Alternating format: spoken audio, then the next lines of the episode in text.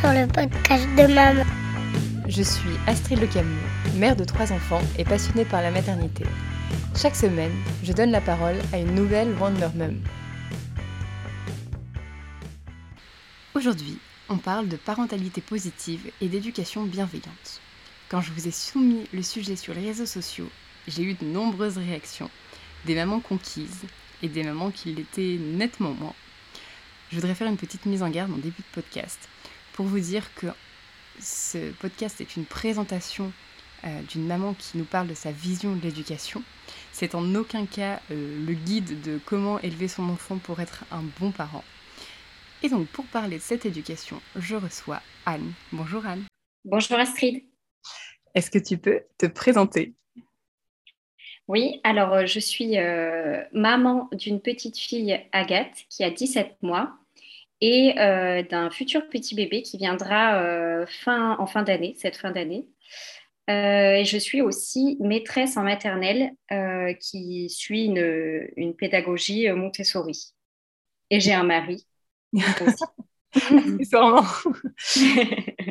Donc moi, je t'ai découvert sur les réseaux sociaux et je suis tout de suite tombée fan de ton compte parce que tu partages donc régulièrement des petites scènes de ta vie avec Agathe, des, des, scènes de jeu. Et euh, je me suis dit que tu serais la bonne personne pour nous parler d'éducation positive, parce qu'aujourd'hui, euh, il y a deux sons de cloche. Soit il y a des parents qui sont totalement conquis, soit euh, très souvent, quand j'en parle à mon tour, on me dit Mais non, ce sont des enfants qui ne sont pas éduqués, qui ne seront pas adaptés à la société de demain. Déjà, est-ce que tu peux nous dire pour toi, qu'est-ce que l'éducation positive?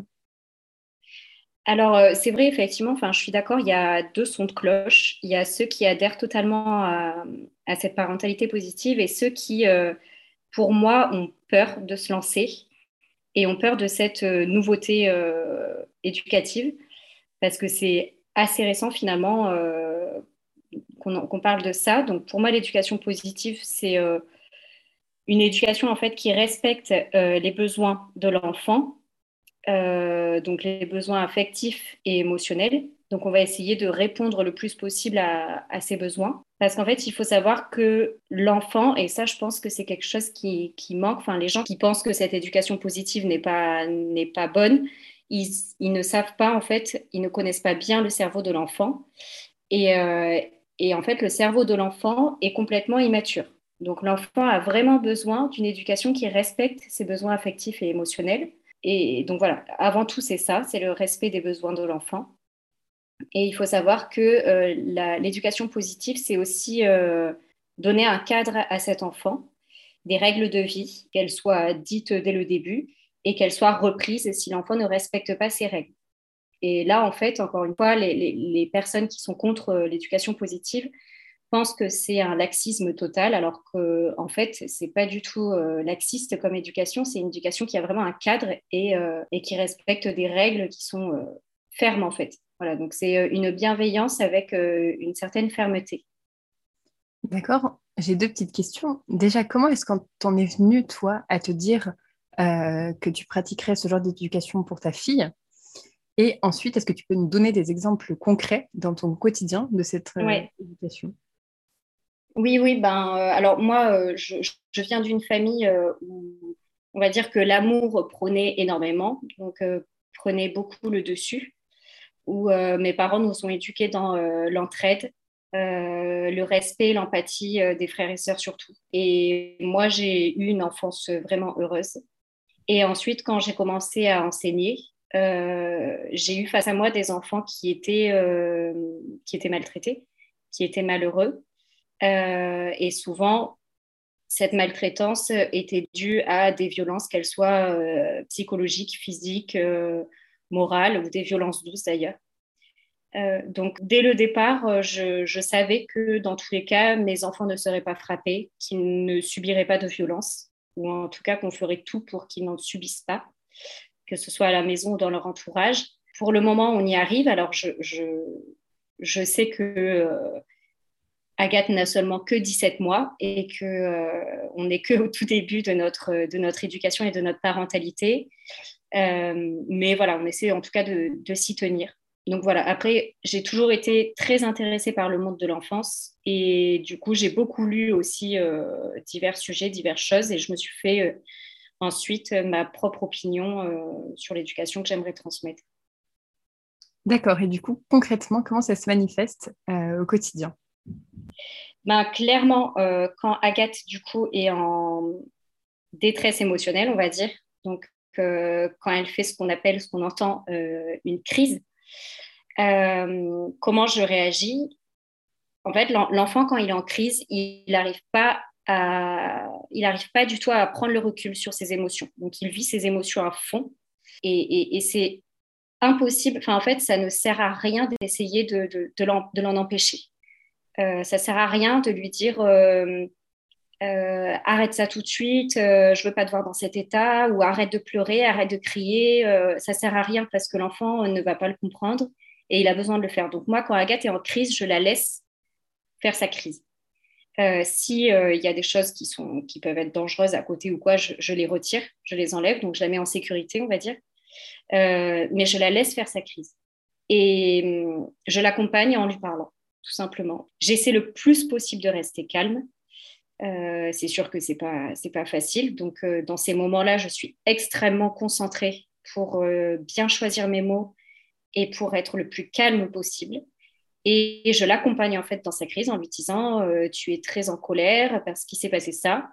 Si je, je as raison, décharge, fais voilà, tu, tu cries, d'accord, je te vois faire ça, mais à tout moment tu peux venir et me faire un câlin.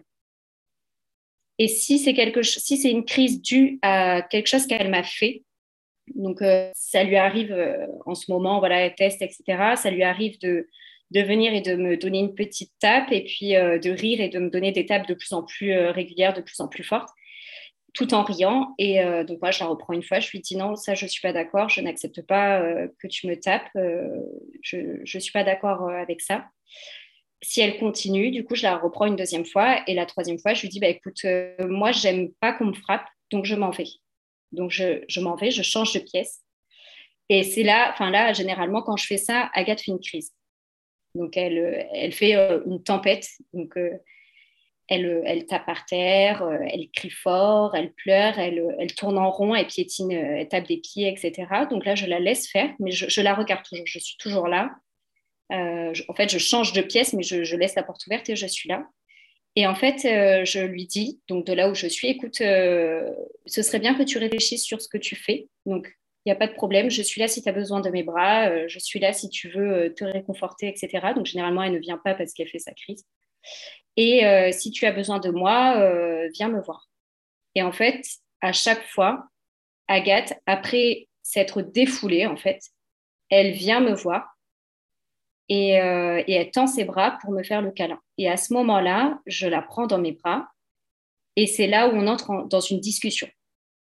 Donc, euh, je lui redis ce qu'elle a fait. Je lui dis pourquoi euh, j'ai agi comme ça, pourquoi je suis partie. Parce que aussi, j'ai envie que elle, elle comprenne que si quelqu'un vient la frapper, il faut qu'elle s'en aille. Donc, moi, pour lui montrer que c'est comme ça qu'il faut faire, ben, je, je m'en vais aussi. Je ne vais pas répondre à la violence par la violence. Parce qu'en fait, les enfants, du coup, ils ont des neurones miroirs. Donc, en fait, quand ils voient quelqu'un faire quelque chose, ils vont le reproduire. Donc, si euh, elle me voit lui prendre le bras très fort, lui serrer très fort et l'amener de force dans un endroit, en fait, c'est de la violence. Donc, elle va se dire, bah, maman a répondu euh, à la violence par la violence. Et moi, j'ai pas envie qu'elle pense ça. Donc, je, je fais un gros effort pour essayer de rester calme, pour euh, ne pas crier. Et, euh, et, je lui réexplique tout. Euh, voilà. Et je, lui dis est-ce que tu as compris pourquoi il ne faut pas taper? Est-ce que tu as compris que ça fait mal? Voilà. Et bon, c'est vrai que là, maintenant qu'elle a 17 mois et qu'elle comprend ce qu'on lui dit, je remarque vraiment qu'elle qu'elle comprend.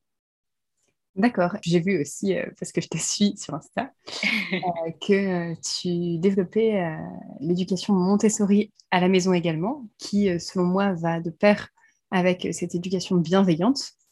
On en entend fleurir du partout du Montessori comme gage de qualité éducative, mais est-ce que tu peux nous rappeler qu'est-ce que la méthode Montessori dans l'éducation et comment, encore une fois, ça se manifeste au quotidien pour ton enfant?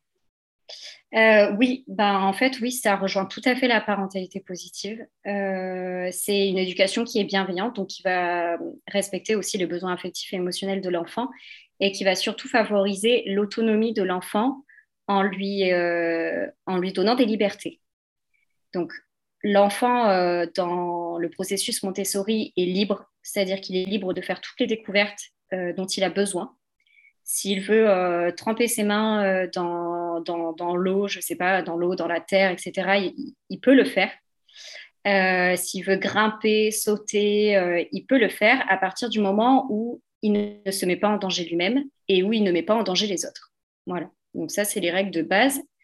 Après, ce que la plupart des gens m'ont dit, quand moi je leur parle de Montessori et que je leur dis que je suis en école Montessori, ils me disent, mais ouais, mais attends, Montessori, c'est euh, trop de liberté. En fait, tu sers à rien, toi, l'enseignante. Les enfants, en fait, ils font ce qu'ils veulent, mais pas du tout. Ils choisissent effectivement l'activité qu'ils ont envie de faire, donc ils sont libres dans ce choix. Euh, par contre, ils ont encore une fois un cadre et ils ont des règles à respecter. Donc des règles de vie, des règles de respect d'autrui, etc. Mais aussi des règles au niveau de l'activité. Par exemple, si euh, Agathe, je lui propose de Pour le moment, moi, c'est vrai que je propose à Agathe, mais euh, elle s'est déjà dirigée d'elle-même vers, euh, par exemple, le tiroir euh, peinture parce qu'elle adore ça. Donc, si je lui propose un atelier peinture, je vais sortir un plateau avec de la peinture, des pinceaux et puis une feuille. Dans Montessori, en fait, il faut faire, il faut lui montrer une fois, lui expliquer. Tu vois, je mets le pinceau ici et je le mets ensuite sur la feuille ou sur le carton ou quoi. et ensuite, l'enfant doit reproduire la même chose. Euh, mais si euh, Agathe prend la peinture et me la jette dessus, ben là, elle n'a pas respecté la règle de l'atelier. Donc, soit euh, c'est que c'est pas son moment, soit on peut changer d'activité. En tout cas, on va, on va le ranger parce qu'elle ne respecte pas les règles. Donc, on lui dit non, ça ne se fait pas comme ça. L'utilité de la peinture, c'est pas de la jeter sur les autres. Donc, soit tu, tu utilises ce pourquoi la peinture est faite, soit on change d'activité en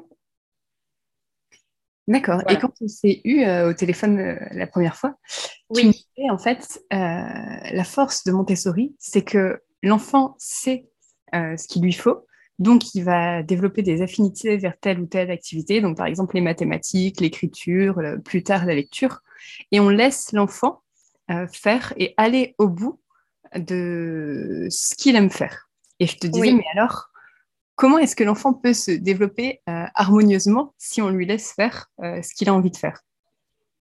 Oui, alors euh, effectivement, Montessori, donc la grande liberté de, cette éducation, c'est que on ne bride jamais l'enfant, on le bloque jamais, on le laisse aller au bout de, ce qu'il a envie. Donc, si l'enfant de deux ans a envie de compter jusqu'à 100, il peut compter jusqu'à 100. Et si l'enfant de maternelle envie de faire que des maths pendant trois mois, bah, il va faire que des maths pendant trois mois. Pour que l'éducation en fait soit harmonieuse, comme tu dis, il faut que l'enfant assouvisse ses besoins avant tout. Donc, on ne va pas l'obliger à faire un atelier de français, par exemple, d'écriture, si l'enfant a envie de continuer de faire des maths. Parce que du coup, l'atelier de français, il va mal le faire, ou alors il ne va pas du tout être intéressé là-dedans. Et ça sert à rien, en fait, de forcer les enfants à faire quelque chose dont ils n'en ont pas besoin, dont ils euh, ne ressentent pas euh, l'utilité euh, tout de suite. Donc, on va le laisser faire à fond quelque chose dont il ressent le besoin.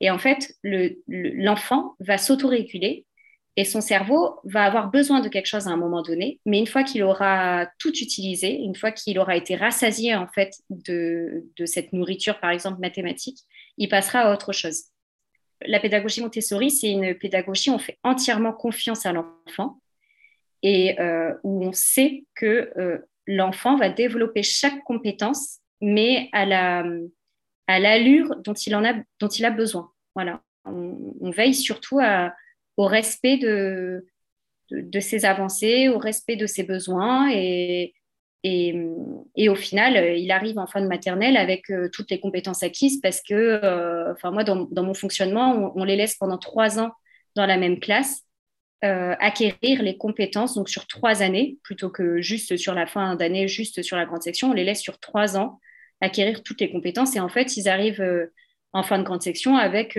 un gros, gros bagage mathématique, langagier, Voilà, parce qu'ils sont allés au, bout en fait de tout ce qu'ils pouvaient faire et à aucun moment on les a contraints, à aucun moment on les a empêchés d'aller plus loin. D'accord, et tu vois, j'en discutais avec mon mari. Euh, il se trouve, je te le dis à toi parce que je ne te l'avais pas dit la dernière fois, mais aussi à tous ceux qui nous écoutent. Euh, mon mari est allé, euh, quand il était petit, habiter avec ses parents aux États-Unis. Donc, il était dans une école Montessori. Et quand il est revenu en France, euh, ce qui passait pour du génie et un enfant créatif aux États-Unis passait pour un enfant mal élevé en France. Donc, toi, est-ce que tu es consciente que la France n'est pas forcément adaptée et à recevoir des enfants Montessori et euh, à recevoir surtout les futurs adultes de demain qui ont pu être élevés euh, avec une éducation Montessori? Alors, pour moi, Montessori, c'est extrêmement enrichissant pour des petits.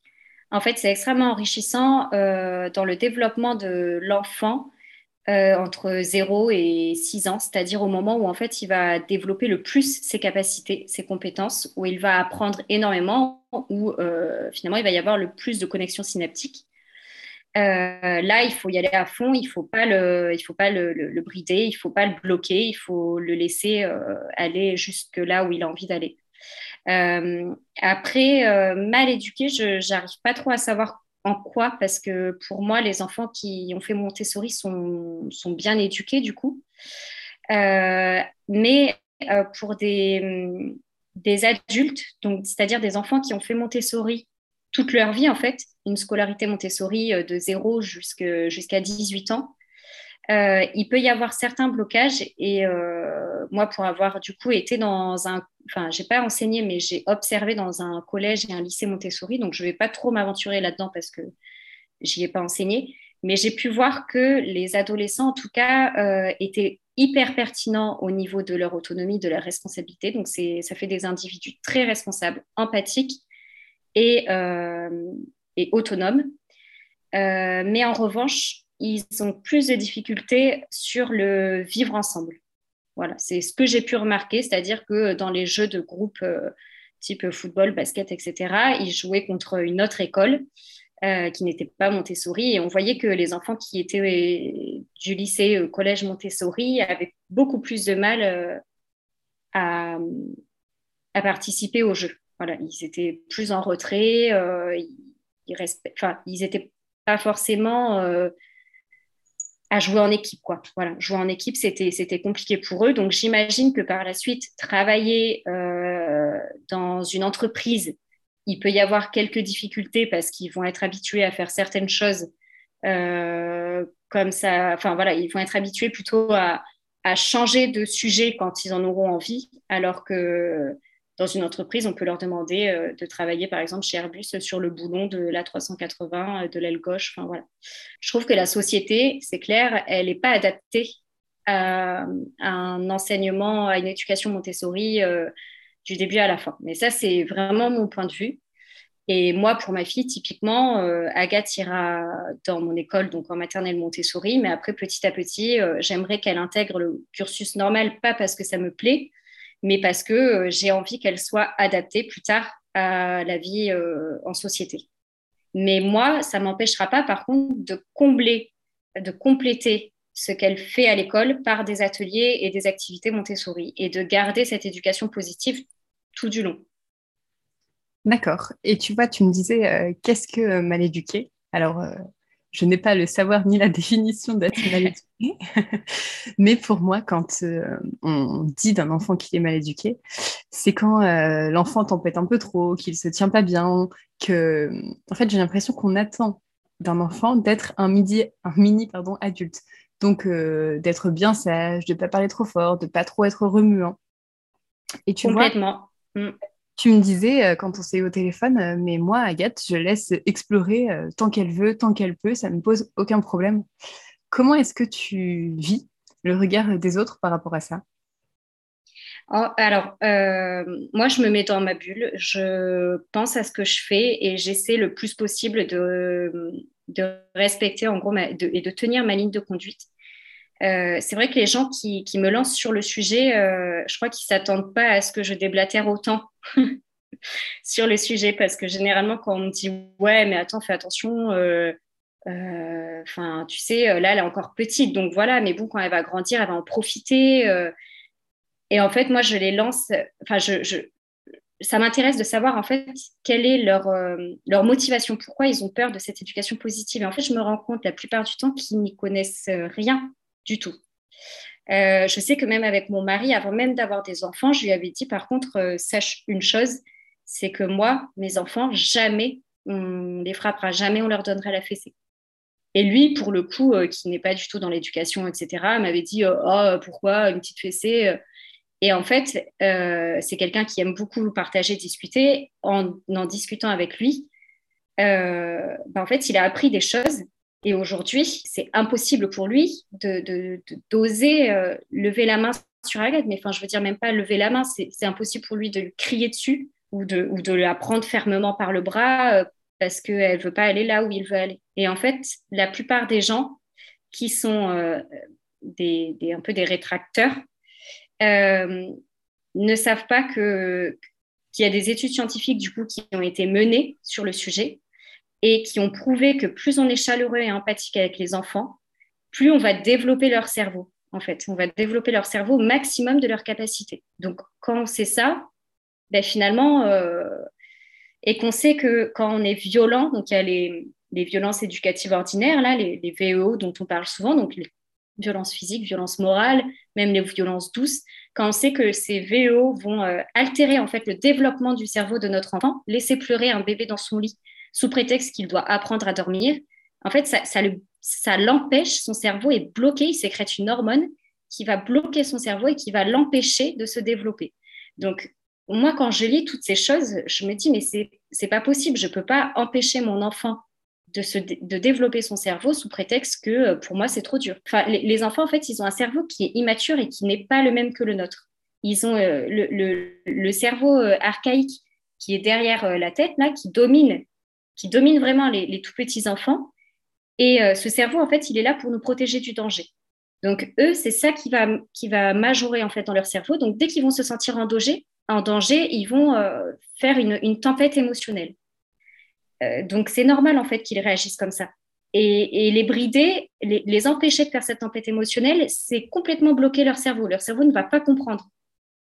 Donc, euh, nous, l'avantage adulte, c'est qu'on a un cerveau qui est, on a un cortex préfrontal là qui, est bien développé et qui nous permet de prendre le recul sur ce qu'on fait. Donc, quand on va être, euh, quand on va avoir une grosse frustration, on va se dire non bon attends attends là je suis en société je suis je suis avec des amis à table je vais pas m'emballer je vais me calmer. Et en fait on arrive à prendre ce recul. Mais les enfants les petits ils n'ont pas ce cortex préfrontal qui est développé donc ils ne peuvent pas se dire attends attends là je suis au supermarché il y a des gens autour de moi je vais arrêter de faire euh, ma, grosse tempête pour ma sucette voilà en fait ils n'ont pas ça donc euh, on ne peut pas leur en vouloir de faire des crises c'est pas possible par contre, ça ne veut pas dire qu'il faut euh, rendre ces crises naturelles, en fait. Hein. Il, faut, il faut les aider à, prendre ce recul et à développer ce cortex préfrontal.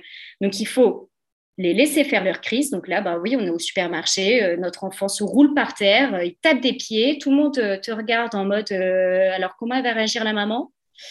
Est-ce qu'elle va le prendre par le bras? Est-ce qu'elle va lui donner une fessée? Est-ce qu'elle va lui crier dessus? Eh ben non, non, la maman, elle va être à côté de l'enfant et puis elle va dire, euh, euh, voilà, bah, écoute, euh, je, suis là, quand tu auras fini, tu, pourras venir dans mes bras. Et une fois que l'enfant a terminé, parce que ça finit toujours par se terminer forcément, on peut aussi l'amener vers nous, essayer de le prendre dans les bras. On peut, essayer aussi, voilà, ça peut accélérer un peu les choses. Parfois ça marche, parfois ça marche pas du tout. À ce moment-là, on le laisse terminer. Et quand l'enfant est dans les bras, eh ben, on fait exactement ce qu'on ferait à la maison, c'est-à-dire euh, le rassurer, euh, lui dire que c'est pas du tout un comportement qui est approprié, qu'il ne doit pas réagir comme ça euh, quand il a une frustration, qu'il doit apprendre à le dire et que petit à petit on va y arriver et que sa sucette dans tous les cas il ne l'aura pas. Voilà. Et, souvent en fait les, gens, je pense, ils se disent mais en fait l'éducation positive, l'enfant fait ce qu'il veut, il fait une crise, il a ce qu'il a il a, tout ce qu'il veut. Mais non, pas du tout. Pas du tout. C'est, euh, Enfin, moi, Agathe, euh, si, si, elle veut que je lui achète un jouet alors que je n'ai pas du tout prévu de lui acheter, ben, ce sera non. Et ça restera non. Et elle aura beau euh, se rouler par terre et crier et taper des pieds, euh, ce sera toujours non. Il faut juste qu'elle le comprenne. Une main de fer dans un gant de lourd.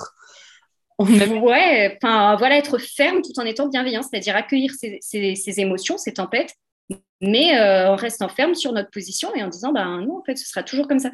Et en fait, bizarrement, moi, je sais que même mon mari, hein, qui, enfin, moi, mon mari, plusieurs fois, il, rigole quand Agathe fait, euh, enfin, tape comme ça, doucement, puis ensuite de plus en plus fort. Lui, ça le fait marrer parce qu'en fait, il voit sa petite tête qui est morte de rire à Agathe. Euh, ça lui fait rire de plus en plus. Lui, il dit non, mais arrête, ma chérie. Et puis, elle rigole de plus en plus. Du coup, lui aussi se met à rire. Mais en fait, moi, après, quand, on a passé cet épisode et qu'Agathe est couchée, je, je, lui dis non, mais en fait, euh, il faut pas rire parce qu'elle n'a pas respecté une règle. Donc, en fait, c'est c'est pas rigide, mais c'est en tout cas, c'est ferme. Et, l'enfant a besoin de se cadrer, a besoin de fermeté.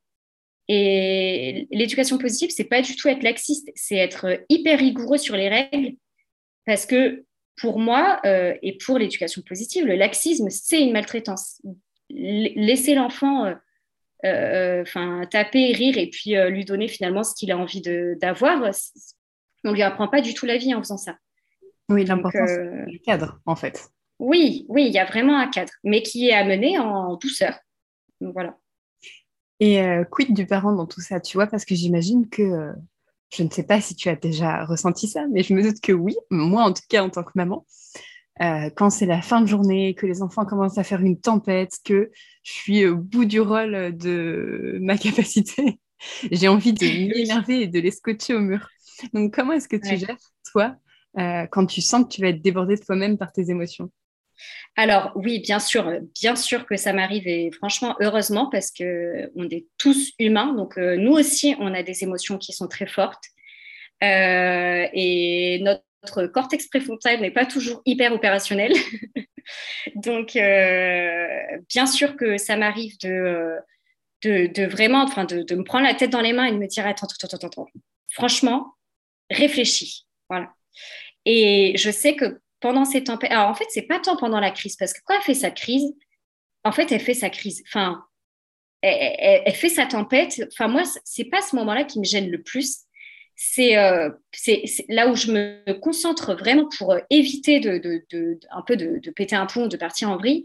C'est euh, au moment où elle va me, chercher, en fait, où elle va chercher le cadre, parce que l'enfant cherche le cadre il cherche jusqu'où il peut aller. Et, c'est complètement normal, il a besoin de savoir ses limites et les limites des parents aussi. Donc, euh, moi, c'est plus ça qui est difficile. Donc, euh, c'est-à-dire, voilà, quand elle va euh, prendre un verre d'eau, parce que moi, je lui donne voilà, des verres en verre si elle veut boire avec ou quoi.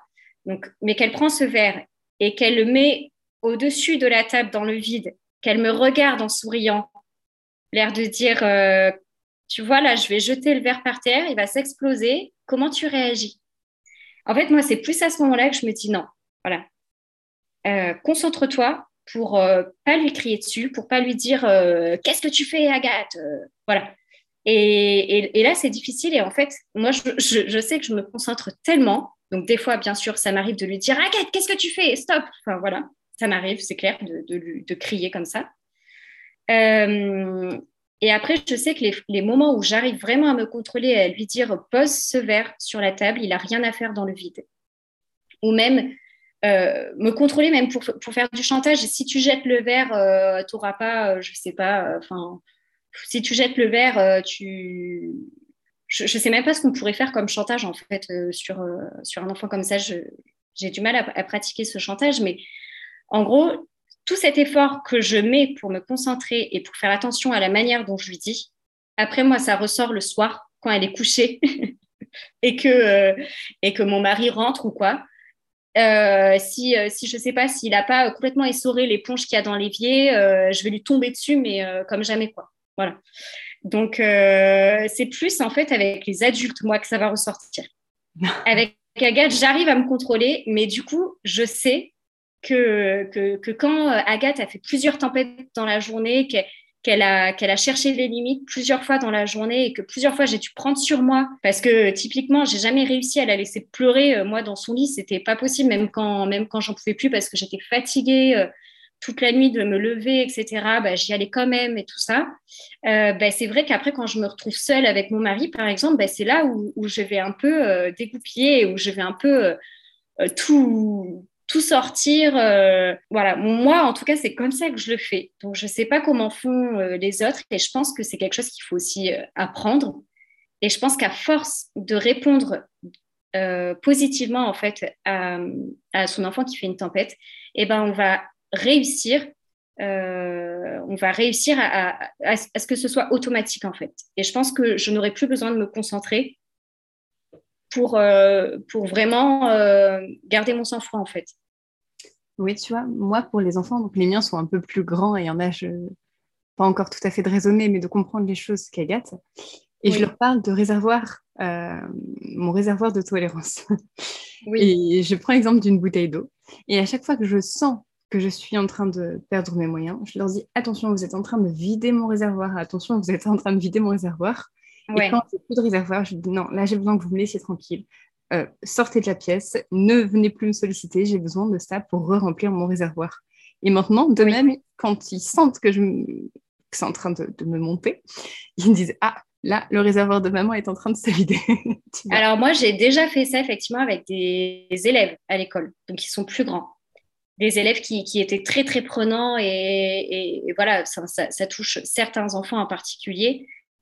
Et, quand dans la, dans la journée, il y a trop de, tempêtes ou euh, trop de difficultés avec cet enfant-là, oui, je, alors je lui parle pas de réservoir, mais je lui dis là, je, je, je là, je ne peux pas te parler pour le moment. Voilà.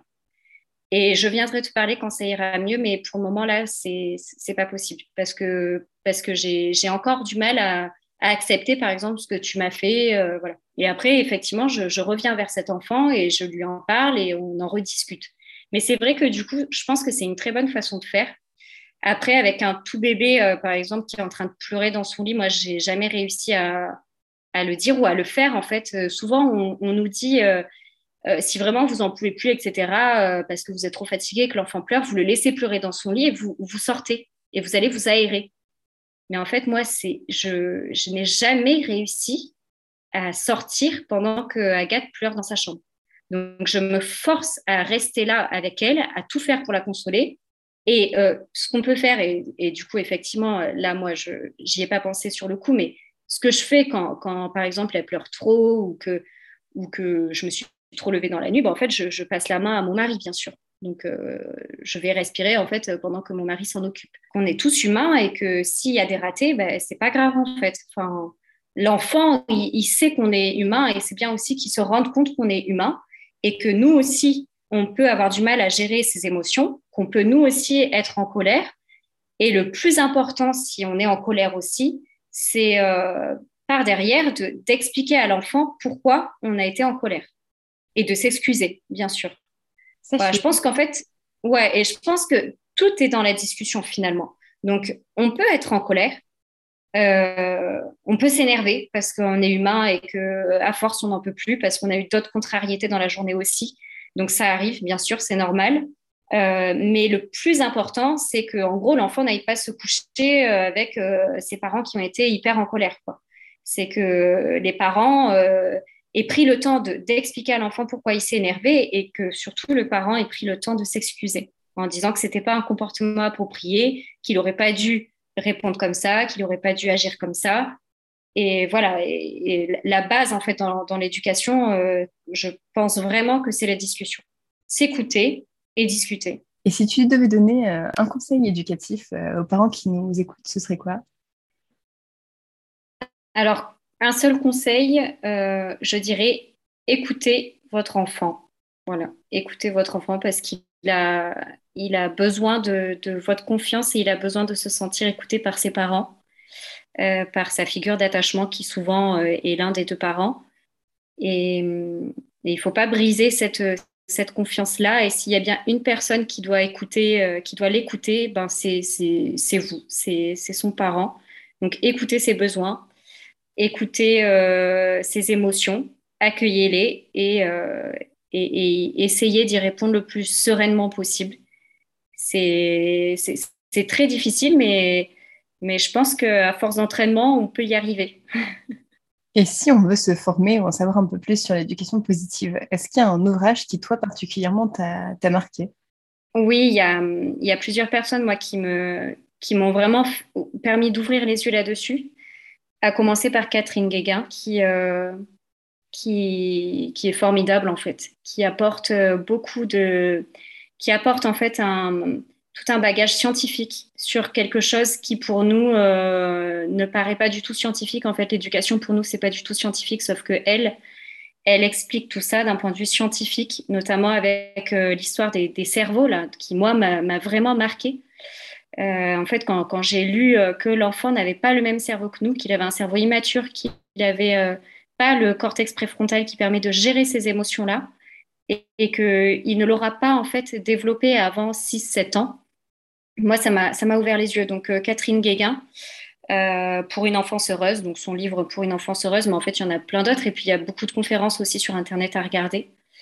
Euh, il y a aussi là, qui parle des neurones miroirs, donc hyper intéressant parce que en fait c'est lui qui, qui pareil m'a fait, m'a permis de mieux argumenter auprès de, de, de mon mari, de mes amis, etc. Euh, sur le fait que euh, je ne voulais pas qu'Agathe soit euh, frappée en fait et de violence physique comme l'a fessée.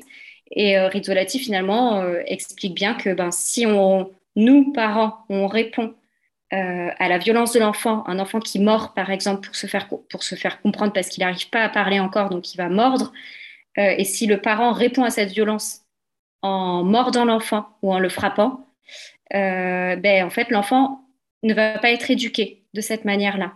Et il va reproduire, euh, grâce à ses neurones miroirs, en fait, il va reproduire ce que son parent a fait. Donc, c'est-à-dire que euh, si quelqu'un va le frapper, il va le frapper en retour. Si quelqu'un, euh, enfin voilà, il, va penser que si quelqu'un ne respecte pas l'activité ou ne respecte pas ce qu'a dit la maîtresse, bah, il va le frapper parce qu'il il n'a pas respecté. Donc, il, il, doit être frappé pour, pour mieux comprendre.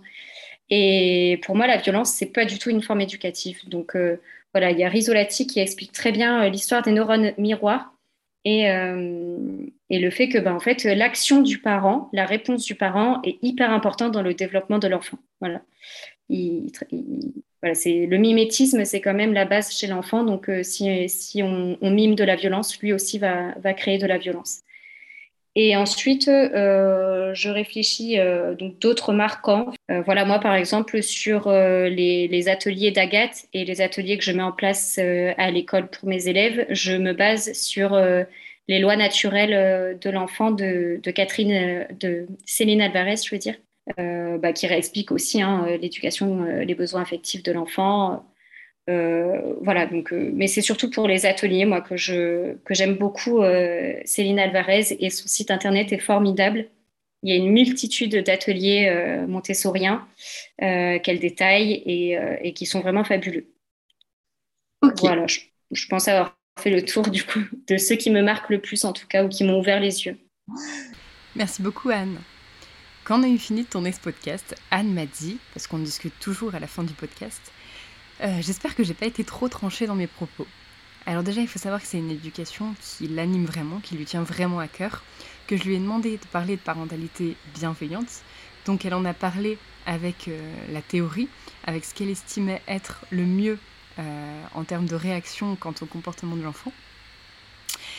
Et donc, c'est à vous de juger ce que vous voulez garder, ce que vous voulez pas garder dans ce podcast. Comme toujours, vous pouvez me rejoindre sur Instagram, Vie Maman, le podcast. Je vous souhaite une très belle semaine et la semaine prochaine, on parlera de sophrologie pour apprendre à gérer nos propres émotions en tant que parents.